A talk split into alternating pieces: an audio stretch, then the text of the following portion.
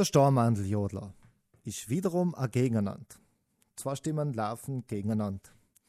Was ich toll finde beim Stormandeljodler und was man oft hört, ist die Silbe Hui. Und Hui ist für mich wie der Wind.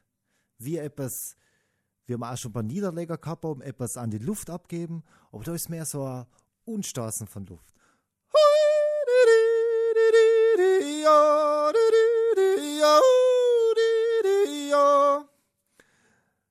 Und was mir beim Stornmandeljodler so gut gefällt, ist, dass er wie, wie ein Scherz ist. Und wenn dann zwei Leute miteinander singen, gegeneinander, dann habe ich das jetzt auch schon oft gesehen, dass die Leute sich halb lachen werden. Und das kann man ja durchwegs mal auch so nehmen, wie so kleins sich gegenseitig necken und lieb haben. Deswegen schönes Necken und Liebhaben mit dem Stornmandeljodler.